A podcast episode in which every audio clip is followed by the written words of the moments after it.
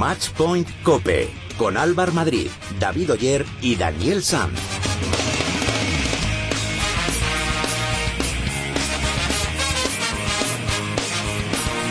Muy buenas, ¿qué tal? ¿Cómo estáis? Bienvenidos al programa especializado en tenis y en padel de cope.es. Bienvenidos al décimo capítulo de en Cope. Esta semana no ha habido ningún torneo de tenis ni de pádel. Estamos a la espera de que dé comienzo el máster final del World Padel Tour del 17 al 21 de diciembre y que será presentado hoy a las 7 y media de la tarde. En el programa de hoy tenemos una visita muy especial. En unos minutos estarán con nosotros la pareja número 2 del ranking femenino del World Padel Tour, Alejandra Salazar e Iciar Montes. Además, Dani nos va a recordar los tenistas que se han retirado esta temporada del circuito ATP, con alguna anécdota curiosa. Soy Álvaro Madrid y como cada lunes me acompañan David Oyer y Daniel Sanz. Muy buenas compañeros. Hola Álvaro, ¿qué tal? ¿Hay ganas ya de que empiece el máster final, Dani? Por un lado sí, para seguir viendo el mejor pádel, pero por el otro, bueno, saber que es el último de Juan y Vela juntos, uno no quiere que se acabe esto, ¿no? eh, David. Muchas ganas, además aquí en Madrid vamos a tener la oportunidad de disfrutarlo desde cerquita y bueno, con muchos alicientes. Vamos a ver cómo será ese último torneo de Juan y Vela juntos, vamos a ver a Paquito y a Maxi si pueden repetir éxitos anteriores, vamos a ver, va a estar, va a estar seguro que emocionante. Os recordamos que cada semana ponemos una pregunta en nuestras redes sociales para que vosotros también forméis parte del programa. Estamos en Twitter como arroba matchpointcope y en Facebook nos podréis encontrar en facebook.com barra matchpointcope. Pero antes de todo esto, vamos a ver lo que ha pasado esta semana con la ayuda de David Oyer.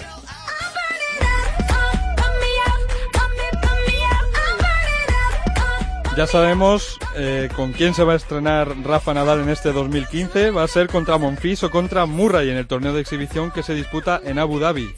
El 30 de diciembre viaja y el 2 de enero se enfrentará al ganador del Monfils Murray. Esta semana Nadal está intensificando los entrenamientos con Pablo Carreño, que se ha desplazado hasta Manacor solo para participar en la preparación del número 3 del mundo. La ciudad del tenis de San Joan de Espí, en Barcelona, va a albergar el Campeonato de España de tenis que se va a disputar la próxima semana. Los cabezas de cartel van a ser Albert Ramos en el cuadro masculino y Silvia Soler en el femenino.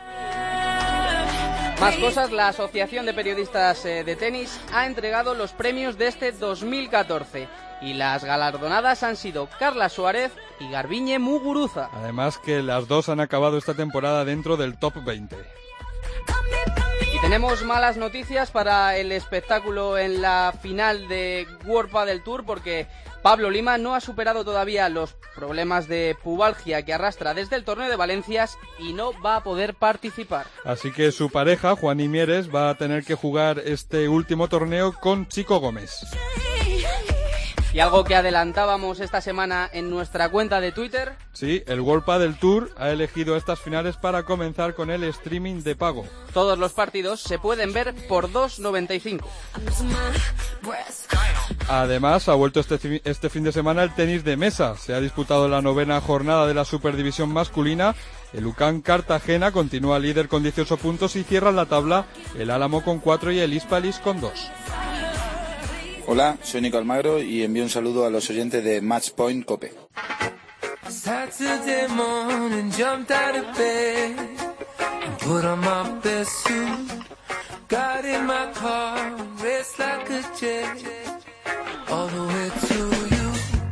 En este décimo capítulo de Matchpoint Cope se han acercado al estudio la pareja número 2 del circuito femenino del World del Tour, Alejandra Salazar y Ciar Montes. Muy buenas, chicas. Hola, muy bien. Buenas, tardes. ¿Qué tal? ¿Cómo estáis? Muy bien, pues encantadas de estar aquí con vosotros. Oye, en un ratito vais para la presentación del, del máster final, torneo que el año pasado ganasteis y que os traerá muy buenas sensaciones, ¿no? Alejandra, por ejemplo. Sí, la verdad es que el final de, temporada del, año pasado fue espectacular y bueno, ojalá podamos repetir esas sensaciones y, esos momentos que vivimos, eh, ojalá ganando el máster otra vez, ¿no? sería, sería un sueño. Este año parece que está más igualado, tanto las gemelas Salayeto como Marta y Cata llevan, llegan muy fuertes también. ¿Creéis que va a estar eh, más igualado o, quién dais por, por favorita, Iciar? La verdad que es muy difícil ahora saber quién es la favorita, ¿no? Porque, bueno, llevamos un, un mes desde, más o menos un mes desde la última competición y efectivamente Marteca han jugado muy bien, yo creo que este final de, temporada, pero el resto de parejas, como bien dices, ¿no? Pues pues las gemelas, Patielli, en fin, todas, ¿no? Las, las seis parejas que estamos en el máster estamos muy igualadas y puede pasar cualquier cosa. Bueno, ¿qué tal el año? Tengo por aquí apuntado que habéis ganado en Barcelona, Alcobendas y Sevilla y luego habéis llegado a otras dos semifinales y una, y una final. ¿Cómo, ¿Qué balance hacéis de la temporada? ¿Buen balance? Sí, la verdad que que eso ha sido un año muy bueno, como estamos diciendo, la competitividad ha sido altísima y yo creo que a, toro pasado se valora más eh, los resultados que hemos tenido, ¿no? Eh, hasta final del último torneo hemos podido conseguir el número uno, se nos ha escapado en, este último torneo y te quedas con un sabor de boca y un poquito como, como amargo, ¿no? Pero luego pasan los días, valoras todo lo que, lo que hemos luchado, lo que hemos, los partidos que hemos sacado adelante, que estaban durísimos, y, bueno, la verdad que, que contentas por, por el esfuerzo y, por estar ahí, ahí arriba, la verdad. El año pasado no llegabais como segundas, pero le ganasteis en la final a las que eran las números uno en ese momento. ¿Este año queréis repetir? Sí, claro, por, por, querer que no, que no quede, ¿no? Yo creo que que como, decimos, ¿no? Ahora mismo las, las seis parejas que estamos en, y, alguna más que no, que no ha entrado en el máster, ¿no? Pero realmente es lo que queremos todas. Eh, trabajamos muy duro día a día y cada vez que tenemos una competición, pues intentamos dar lo máximo. Si, si el problema es que muchas veces, pues, eh, por lo que sea, no, no rindes, no consigues rendir al 100%, ¿no? Pero desde luego que ilusión y ganas, no, y la preparación está ahí. El tema es que luego salga, ¿no? Es como prepararte, digamos, para un examen y que ese día te salgan bien las cosas. Tenemos una, una llamada de teléfono de alguien que conoce muy bien a Alejandra. Hola, ¿me escuchas? Hola, buenas. ¿Te suena esa voz, Alejandra? Por teléfono es complicado igual. ¿eh? También se dedica al pádel. Habla un poquito más, a ver. Se dedica al pádel, sí. Pues hombre, después de la paliza que me metieron ayer, yo, ya sé quién es. Yo ya pues sabéis, tía, antes que Alejandra, ¿cómo puede ser? ¿Qué es esto, ¿Cómo puede ser? Bernardo Salazar, hermano de Alejandra, ¿qué tal? ¿Cómo estás? Muy bien, no he podido acercarme, eh, gracias por la invitación, pero, pero bueno, aquí al teléfono, siempre apoyando. Y preparando ahí ya todo para, para cuando dé comienzo el máster, ¿verdad? Sí, sí, bueno, para la empresa de trabajo, para Nox, que es una marca de pádel, pues bueno, estaremos aquí presentes en el máster y, y bueno, eh, ultimando ya todo. Oye, cuéntanos algún secreto de, de tu hermana, algo, algo que no se sepa. Venga, va, anímate. Te va a matar. Algo que no se sepa, algo que no se sepa.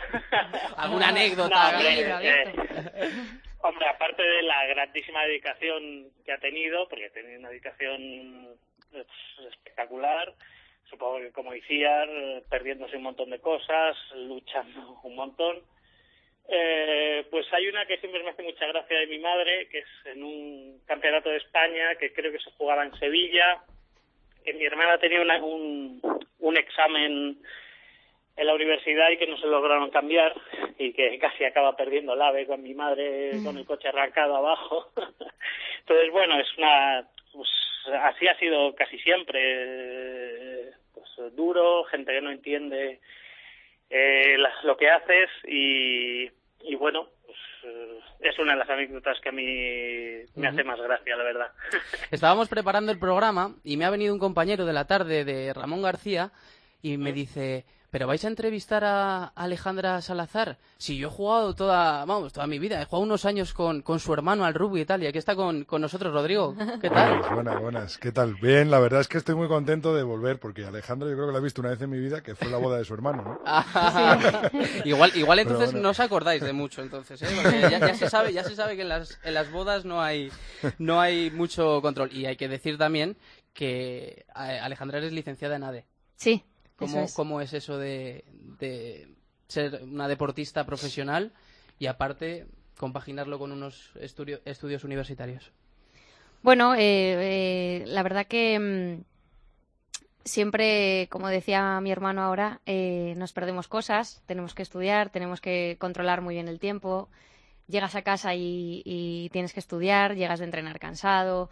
Y bueno, siempre el tiempo que tienes es menor y te pierdes cosas efectivamente con, con las amigas o fiestas o bueno, otra serie de, de, momentos de ocio, ¿no? Pero creo que si te organizas, y bueno, Iciar también es licenciada en Derecho, eh, creo que, si te organizas, creo que se puede sacar perfectamente, compaginarlo con, con el deporte. El pádel, quizá otros deportes, a lo mejor no por las horas de estudio, a lo mejor de dedicación a medicina, un, a lo mejor sí que sería un poquito más difícil o a lo mejor con, con, con tiempo y eso, pues también se podría, pero la verdad que que es verdad que, tenemos que hacer bastantes esfuerzos. Claro. Y hasta tomarse hasta alguna cervecita, ¿no?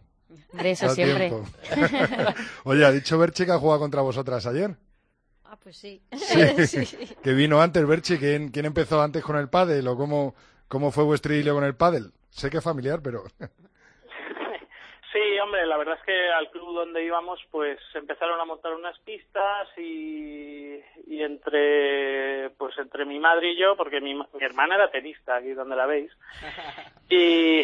Intento de, ¿no? No, ¿Qué va? Que di una clase o dos. Me, me ha chivado antes tu hermano que te aburrías un poco en esas clases de 10, 12 personas, que te aburrías un poco y que decidiste... Claro, sí, di muy pocas clases y lo que sí hacía era jugar al baloncesto, que jugué ocho 8 años. Ajá. Sí. Y luego sí, al, sí. al padre. Decías... Al baloncesto jugaba muy bien.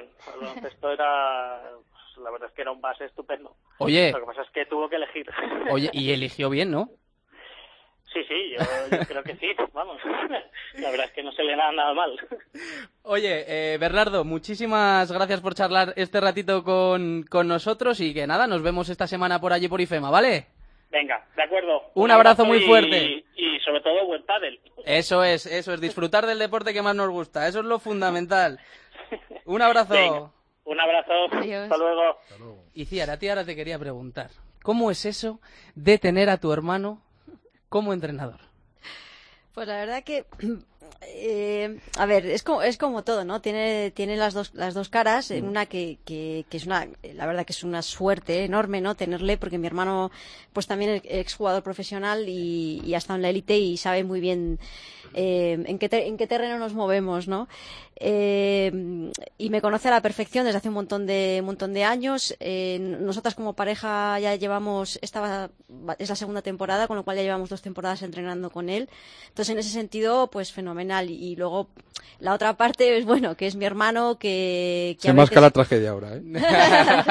no, que, que realmente pues, eh, lo que puedo decir es que tiene una paciencia infinita, sobre todo conmigo, porque, porque me aguanta pues, pues muchas cosas. Yo también soy, soy muy mía y, y a veces pues incluso se me escapan cosas que no, jamás se la diría a otra persona, ¿no? Claro. Pero o le pongo caras o, en fin, esas cosas que da la confianza. La- como dice, la confianza da asco, ¿no? Y, y luego los, los problemas, eh, pues no sé, los problemas que hay que sur- pueden surgir eh, en pista, se llevan fuera también. En una comida familiar se habla de, de, de pádel o, o, o decís, mira, desconectamos y hablamos de cualquier otra cosa y me quiero olvidar del pádel, porque harto te veo toda la, la- la cara todos los días en los entrenos. No, la verdad que eso lo respetamos muchísimo. O sea, nunca hablamos de pádel cuando estamos en, con la familia, ¿no? Con el resto de, de los familiares. Sí que hablamos entre nosotros a veces, pues igual lo que no me dice a lo mejor en público y tal, pues me suelta cada cosa que, que, que bueno, que, que bien merecida me la, me la tengo, ¿no? Y, y nada, yo de verdad que desde aquí doy las gracias a mi hermano por todos estos años, por, por estar a mi lado y es su manera de, de quererme, ¿no? De apoyarme en mi carrera deportiva, de, de apoyar a Alejandra como lo está haciendo, que sé que es un apoyo incondicional y, y bueno, y que, y que siga con nosotras. Yo fíjate que como Iciar ha reconocido antes la voz de Bernardo que su propia hermana, pensaba que iba a contar alguna historia más oscura de Alejandra, pero a, a a ver si vosotras os animáis y nos contáis alguna anécdota que sepáis la una de la otra, algo así que no hayáis contado mucho o que no se pueda contar mucho. La- Manías, alguna manía antes de entrar en pista. Sí, alguna anécdota. Lucía la tiene ya. Se va a lanzar ya. Sí, sí. No, no, yo estaba pensando porque justo veníamos ahora de la comida, pues es lo que digo yo con Alejandra, ¿no? Que por las mañanas los cafés guarros esos que me tomo, que son aguachinaos, que me ve ahí con tres o cuatro tazas en el buffet de los hoteles, tres o cuatro tazas, que si le echo agua caliente, que si le quito esto, que si le pongo y tal. Pero bueno, más allá de eso, pues, pues no sé, ahora mismo no. Es que yo es que recuerdo a Alejandra cuando era muy pequeñita, ¿no? Porque bueno pues nos llevamos 10 años yo ya soy una veterana y, bueno pues eh, la recuerdo ya te digo cuando pues a lo mejor con 15 años o una cosa así cuando cuando nosotras ya estábamos muy muy muy dedicadas no muy muy de lleno el tema de la competición. Y, nada fíjate las cosas de la vida yo jamás pensaría que, íbamos a jugar juntas y aquí nos tenéis. Y Ciar cómo fue la, la experiencia de, de ser seleccionadora en 2004 bueno, pues em, fue una experiencia que, que tampoco quizá me, se, me, se, me, vino muy, muy de sopetón y, y ha pasado muy rápido, ¿no? Porque eh, realmente me vino a raíz de una lesión de una de las jugadoras, de, de, de Carolina. Al final tuve yo también que, de, que, que, entrar en el equipo a jugar. Se juntó que jugaba, uh -huh. que al final era seleccionadora. Y la suerte que tuve es que, bueno, pues con las pedazos de jugadoras que contamos en la selección española, prácticamente tus labores son un poquito de organización, de, uh -huh. de gestión, de, de, un poco de que tengan todas las cosas disponibles, pero en pista la labor que hace es simplemente de, de apoyo de, a, a, las jugadoras, ¿no? Uh -huh. Hace, hace unas semanas Dani nos, nos trajo un reportajito en el que estuvo con vosotras, viendo cómo entrenabais y, y, y tal. Y quería preguntaros cómo es eh, vuestra relación fuera de, de la pista, de los eh, entrenamientos, de los campeonatos. ¿Salís a cenar? ¿Vais a tomar cañas? ¿Vais al cine? Iciar toma muchas. Muchas, ¿Muchas cañas. Eh, después de hacer deporte Esa es muy sí que bueno. es una anécdota. después de hacer deporte es muy bueno, que tiene muchas sales minerales. Y lo que no se podrá contar después de las cañas. Bueno, bueno, bueno. Seguro que no es para Y que no, que todavía me debe cuatro gin tonics y no se ha tomado ninguno todavía. Seguro que en la celebración del último campeonato con la selección española, ¿no? Que ganasteis, enhorabuena. Gracias. Eh, alguna que otra caña y gin tonics cayó. Pero a mí hay algo que me impresionó mucho, que es el gorrito que se puso Ale y que salió en todas las fotos y en todos los lados. ¿Te lo han pedido alguna vez? ¿O cómo que Siempre, la, la, historia de ese gorrito? Eh, tiene, tiene ya, bueno, desde el 2004 que Iciar ha comentado que ha sido seleccionadora, fue mi primer mundial con, con, el equipo y ahí pues lo compré y desde entonces me lo pongo siempre en todos los mundiales que, que he tenido la oportunidad de, de representar a España y gusta mucho. Siempre. Triunfa, ¿no? Como... Sí, sí. La verdad que, que la gente me encima me dicen que me queda bien, así que yo me lo sigo bueno, poniendo. Mejor. Donde va triunfa, como Ale y como Iciar. Correcto. Y vosotras ya vemos que os lleváis muy bien. ¿Cómo os lleváis con el resto de parejas del circuito? Porque en el pádel, por lo que vemos, hay muy buen ambiente, muy pasáis mucho tiempo juntos en los torneos. ¿Cómo os lleváis con, lo, con las demás parejas? Bueno, realmente eh, eh, llevarnos nos llevamos bien, o sea, eh, lo que pasa es que tampoco convivimos mucho en los torneos, o sea, mm. cuando, cuando vas al torneo lo que convives es con, con, tu compañera porque por los horarios y también un poco porque eh, respetamos, digamos, lo que es el, un poco del espacio, ¿no? Porque te vas a enfrentar justo con, contra esa pareja, con, con, algunas tienes más amistad, con otras pues tienes una relación de, de compañerismo y de, y de, y de respeto porque al final es hacer lo mismo, todas trabajan y sufren sufren y pasan por lesiones y por momentos malos, eso, eso siempre está ahí, ¿no? Uh -huh. eh, ahora que cuando acabe el máster, vacaciones, ¿qué hace una deportista de élite en vacaciones? A ver, contadme. Alejandra. Bueno, yo soy, soy partidaria de colgar un poquito la pala. Sí, desconectar. Porque a mí la verdad es que me viene bien dejar unos días eh, desconectar totalmente de, de jugar y a lo mejor sí hacer otro tipo de, de deporte, a lo mejor eh, salir a correr, eso sí, pues montar en bici y hacer otro tipo, a lo mejor jugar al tenis también, que me apetece, pero, pero salirme un poco de, del 10 por 20. Claro, de la rutina, ¿no? De, sí. de todos los días. Oye, hablando un poquito del máster final en la categoría masculina, eh, ¿cómo veis? Eh, ¿Creéis que, que Juan y Vela se lo van a llevar? ¿O no? Mojaros. Quiniela. Quiniela. Guau, qué difícil, qué difícil, hombre. Desde luego que son los favoritos, eso, eso no cabe la, la menor duda, ¿no? O sea, pero yo de verdad que es que es es dificilísimo y sobre todo sin, sin ver cómo están las, cómo llegan las parejas ¿no? y cómo se adaptan a, a esa pista y, y, en el momento en que llegan no tenemos digamos como información para, para saber si alguno está lesionado si alguno está en un estado de forma más bajo que otro uh -huh. muy difícil eso saberlo a mí me quedan dos dudas ah. muy, muy breves adelante una eh, Iciar jugadora y su hermano exjugador, Alejandra jugadora y su hermano jugador de jugadora de pádel y su hermano jugador de rugby en, en vuestra casa que se desayunaba porque es increíble que, lleguéis a, la élite de, deportes dos hermanos. En mi caso, yo como era la hermana pequeña, yo lo que hacía mi hermano quería hacerlo. O sea, yo le vi al principio con una raqueta de tenis, yo iba detrás arrastrando la raqueta y quería, quería jugar con él, ¿no? Y de hecho me enfadaba porque jugaba con él, siempre me ganaba y, y me enfadaba muchísimo. Y después pues se metió al pádel y yo ahí seguí y seguí detrás de mi hermano, así que mira, ahí nos tienes. yo también siendo la pequeña, eh, con dos hermanos, que los dos hacían, hacían fútbol, hacían baloncesto en el colegio. Yo desde que tenía 6, 7 añitos, mamá, mamá, ¿cuándo, ¿cuándo me puedes apuntar a baloncesto? Que ya, que ya quiero. Y me dijo que hasta los 8 años no, no te dejaban en, en el colegio. Así que empecé con el básquet, también eh, di algunas clases de tenis, pero no, no llegó a gustarme y, y bueno, empecé con el pádel también a los 8 y fui compaginándolo y encantada de ver a mis hermanos. Por eso siempre yo creo que, que las familias que tus hermanos también practican deporte, pues sobre todo si somos las pequeñas, ¿no? Queremos copiarles y, y, que jueguen con nosotras también.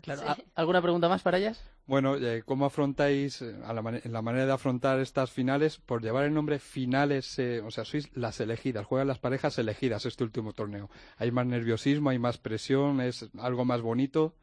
Sí, bueno, lo que juegan, más que las parejas elegidas, juegan las parejas que, que, que se lo han trabajado. Han, han, en las seis primeras, ¿no? De, por puntos. Eh, a ver, se, afronta de una manera muy especial porque no hay que olvidar que para nosotras esto también es como un premio por toda la temporada, ¿no? Por poder jugar el máster es aquí en, casa, entre comillas, que es en Madrid, en el IFEMA. Es un estadio que, montan que es súper bonito. Vienen todos nuestros familiares a, a vernos y la gente cercana. Entonces, pues sí se afronta con, mucha ilusión, pero también tienes esa cosita de que juegas en casa, de que es el último torneo de la temporada y lo quieres hacer bien. Entonces, esa es una mezcla de, emociones. hay un poquito de miedo escénico a los Sabina, por ejemplo.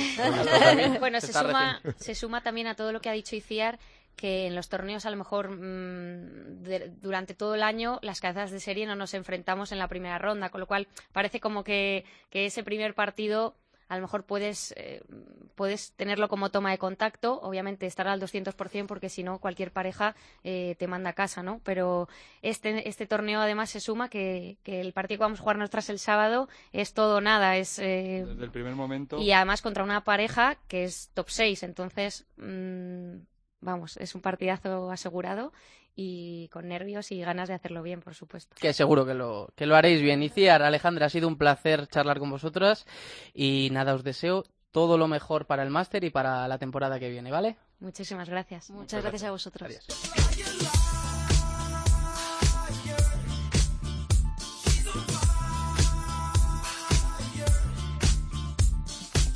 Es momento ahora de la opinión sobre la pregunta de la semana. Para la difusión del pádel, ¿creéis que es beneficioso o perjudicial que haya que pagar 2.95 por ver los partidos del World Padel Tour en streaming?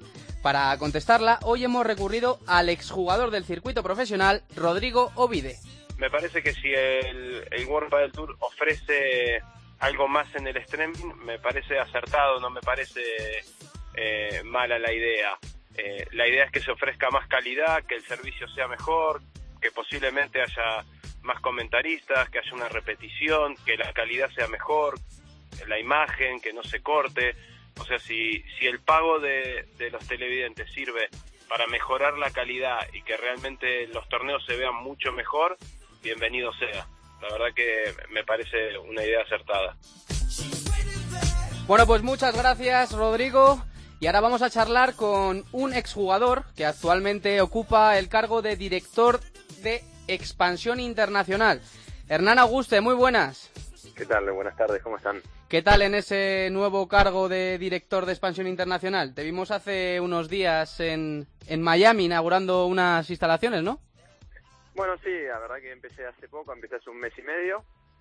Y muy bien, muy bien, con, mucho trabajo. Eh, bueno, como vos sabés, la idea del World del Tour es hacer que este circuito sea cada vez más internacional y bueno, mi labor es encontrar nuevos, nuevos países, nuevas ciudades que quieran incorporarse, que conozcan este producto y de a poco eh, va a ser un, un trabajo que, que vos sabés que meter un deporte nuevo en un país no es fácil. Claro.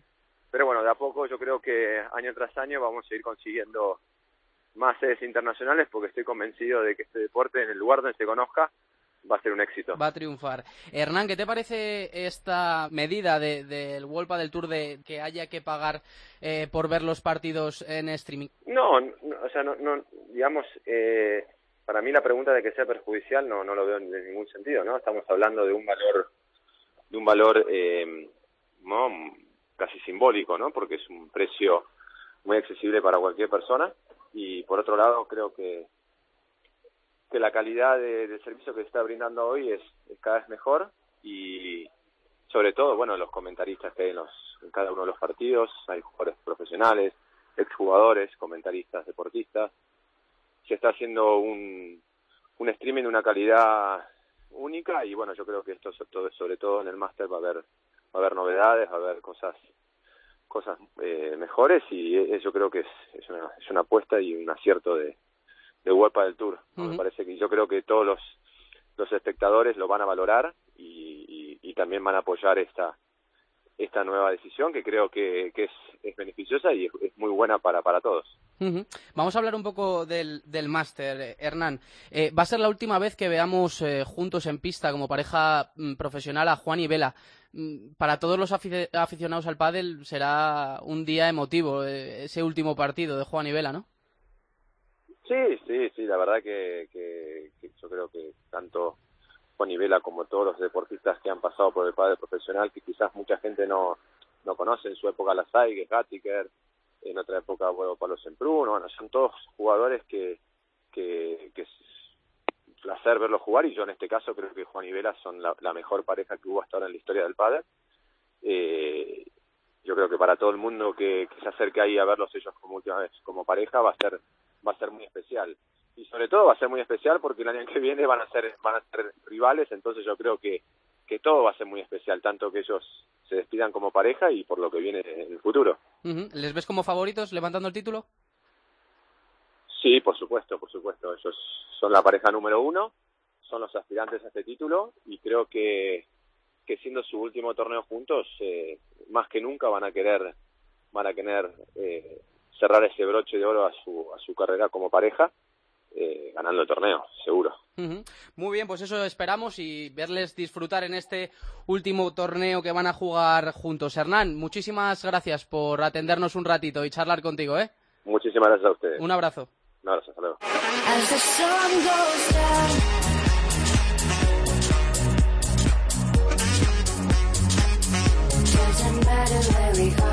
De la opinión de Bebe Auguste vamos a la opinión de nuestros oyentes. Recuerdo nuestros sistemas de participación habituales. Nos podéis escribir a través de Twitter en arroba matchpointcope y en Facebook en facebook.com barra matchpointcope. David, ¿qué nos cuentan los oyentes? Bueno, división de opiniones en torno al streaming de pago en estas finales del World Padel Tour. Nos dice Fátima que es una pasada que cobren por ver pádel, que esa no es la forma de que este deporte llegue a la gente. Nuria nos comenta que el pádel es espectáculo y que el espectáculo hay que pagarlo, como se paga el fútbol, el baloncesto y cualquier otro deporte. Y Saúl dice que no lo ve mal, porque es un precio muy asequible, que los amantes del pádel de verdad van a pagar sin ningún tipo de problema.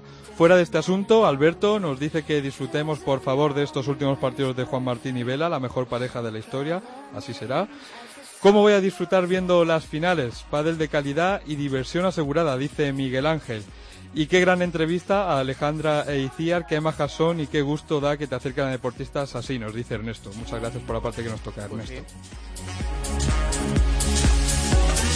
Bueno, pues seguid atentos al Twitter a lo largo de la semana porque colgaremos la pregunta para el programa del próximo lunes.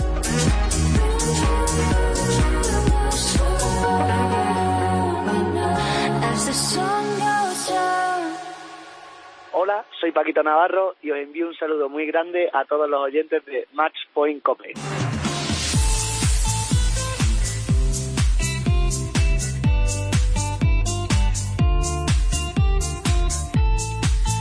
Bueno, pues ahora es el momento de la semana en el que Dani llega aquí al estudio central y nos cuenta una de esas historias curiosas. Dani, ¿qué nos traes hoy?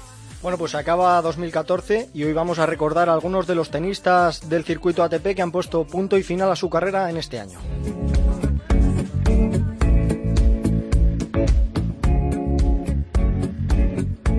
Vamos a empezar la lista de ilustres retirados por un tenista de los pequeños, el belga Olivier Rochus.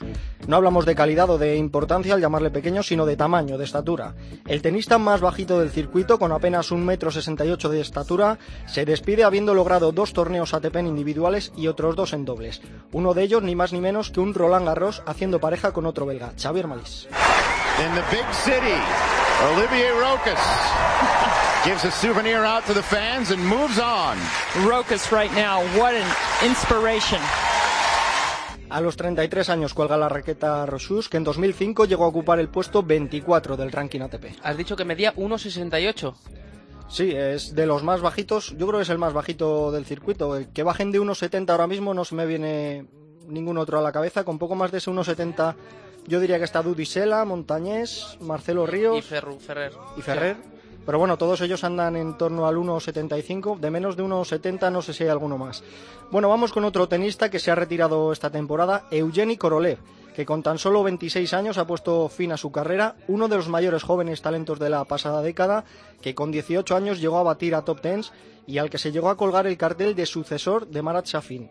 La presión y las lesiones han hecho que, por desgracia, se quedara en el camino. Y con lo que prometía este jugador y ahora, mira, a los 26 años, retirado. Y al final eh, solo ha llegado a jugar una final de ATP y de hecho llevaba un par de temporadas deambulando por Challengers y Futures.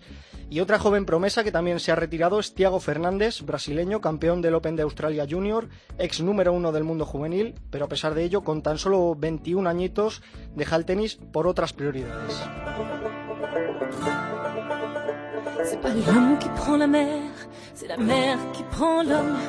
El mer. francés Michael Jodra también ha dicho adiós a las pistas a sus 34 años. Es ganador de cinco torneos ATP individuales, pero sobre todo ha despuntado como un muy buen doblista, algo que le ha valido para ser ganador de tres Grand Slam en dobles, dos Australian Open y un Wimbledon. The 2007 Wimbledon doubles champions Arnaud Clément and Michael Laudrup. También en dobles, también en dobles ha ganado la Copa de Maestros y logró la plata en los Juegos Olímpicos de Londres 2012. Gran doblista que destacaba por su juego de saque volea. Bueno, no solo destacaba por eso, también destacaba por, digamos, su elasticidad. El francés será recordado, además de por esos títulos que ha logrado, por un hecho un tanto peculiar que protagonizó en el Masters 1000 de Miami en 2005, donde el croata Ivan Ljubicic lo encontró metido dentro de su taquilla desnudo. Desnudo y dentro de su taquilla. ¿Qué hace ahí, tío? Bueno, la excusa que puso Yodra fue que estaba intentando recibir la energía positiva de Ljubicic, ya que el croata estaba ganando muchos partidos ese año. Lo que me faltaba por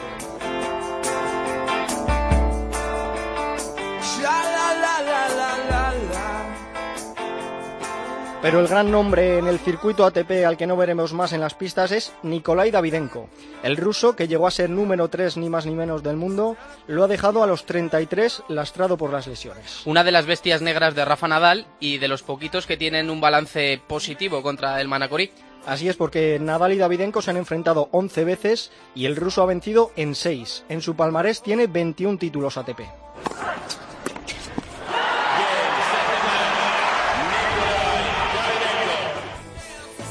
Entre esos torneos ganados destacan tres Master 1000, el de París, el de Miami y el de Shanghái. Pero sobre todo quedan para el recuerdo la Copa Davis que ganó en 2006 y la Copa de Maestros de 2009. Un gran palmarés el de Davidenko, aunque lo único que le falta es un gran slam. Habría sido la guinda, de hecho no llegó nunca a disputar una final siquiera. En semifinales de Grand Slam estuvo en cuatro ocasiones, aunque no logró pasar de ahí. Pero en realidad el punto negro de su carrera no ha estado en lo que ha ganado o ha perdido, sino en lo que podría haber vendido. Y es que siempre ha estado en la picota sobre posibles amaños de partidos. Nunca se ha llegado a demostrar, pero es cierto que ha habido ocasiones en las que ha cantado mucho el tema. De hecho, el partido clave y de que, que cambió las apuestas en el mundo del tenis tuvo lugar en Sopot en 2002, cuando se jugaba ante Vasallo Argüello, que era muy inferior y al que se apostaron grandes cantidades de dinero, eh, en principio sin razón alguna, porque, como digo, el favorito era Davidenko. Hasta que el eh, ruso en el partido se retiró y entonces se encendieron todas las alarmas. Como decimos, nunca se llegó a demostrar nada, pero aquello fue extraño incluso para el propio rival del ruso. Yo tampoco sé si hay gente capaz de poner tanta, tanta cantidad de, de- de- de plata sin estar segura de lo que va a pasar. Entonces ahí empezó a hacer decir, bueno, entonces quizás sí sabían que, que, que- que el partido iba a terminar en el segundo set y se iba a retirar o que, pero todo después, o sea, yo mientras jugaba, antes de jugar y mismo en el partido y, y todo el día de ayer y el día de hoy hasta que terminé y me enteré, yo lo vi como un partido más.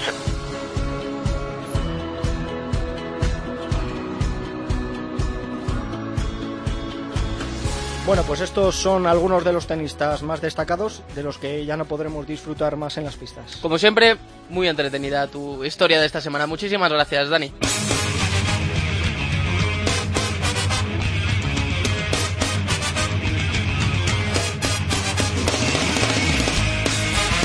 David, antes de irnos, ¿qué tenemos para la semana que viene? Bueno, pues ha quedado claro el tema central de este programa. Tenemos las finales del World Padel Tour aquí en Madrid. Estaremos a pie de pista siguiendo todo lo que ocurra en IFEMA, que es donde se juega, para contarlo la semana que viene. Y mientras comienza la temporada de tenis, pues tenemos el tenis de mesa con una nueva jornada, la décima, que diría Was, el próximo fin de semana. Muchas gracias, David. Eh, hasta aquí ha llegado este décimo capítulo de Match Point Cope. Muchas gracias por estar ahí. En la técnica ha estado Javier Rodríguez.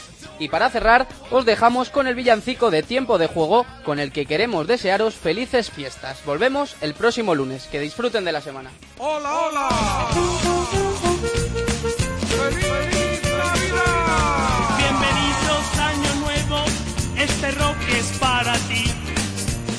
El 2014 ya se marche por ahí. Te decimos cantando con toda nuestra ilusión. Y lo decimos soplando en un saxofón. Tiempo de juego, feliz Navidad. En 2015 vas a triunfar, todo lo bueno está por llegar. Los deportes de la COPE ya está aquí para ser feliz. tiempo de juego.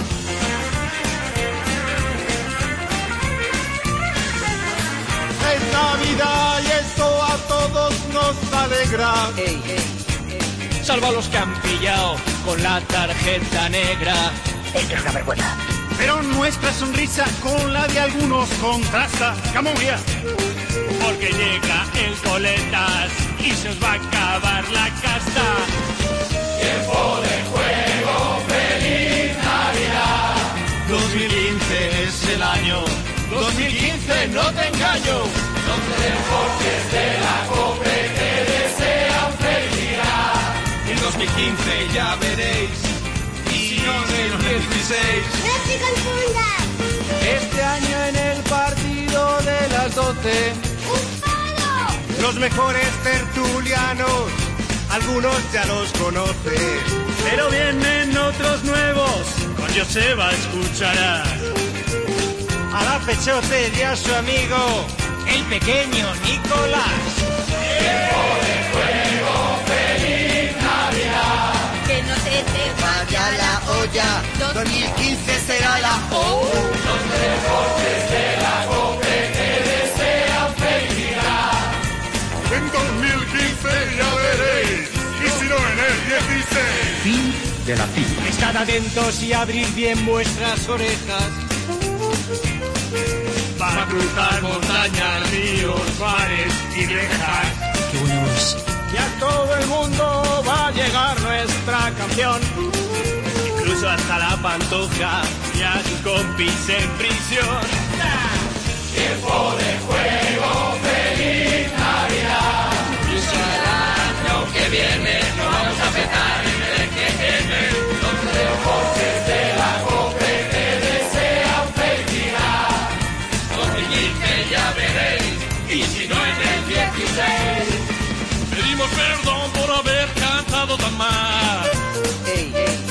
sacarte una sonrisa, aunque sea al final.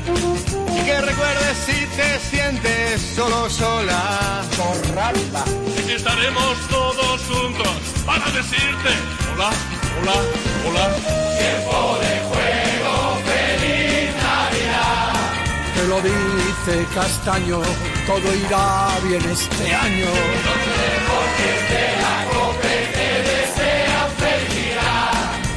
Si este año es bacalá, ya lo sabes, ¡a chupar!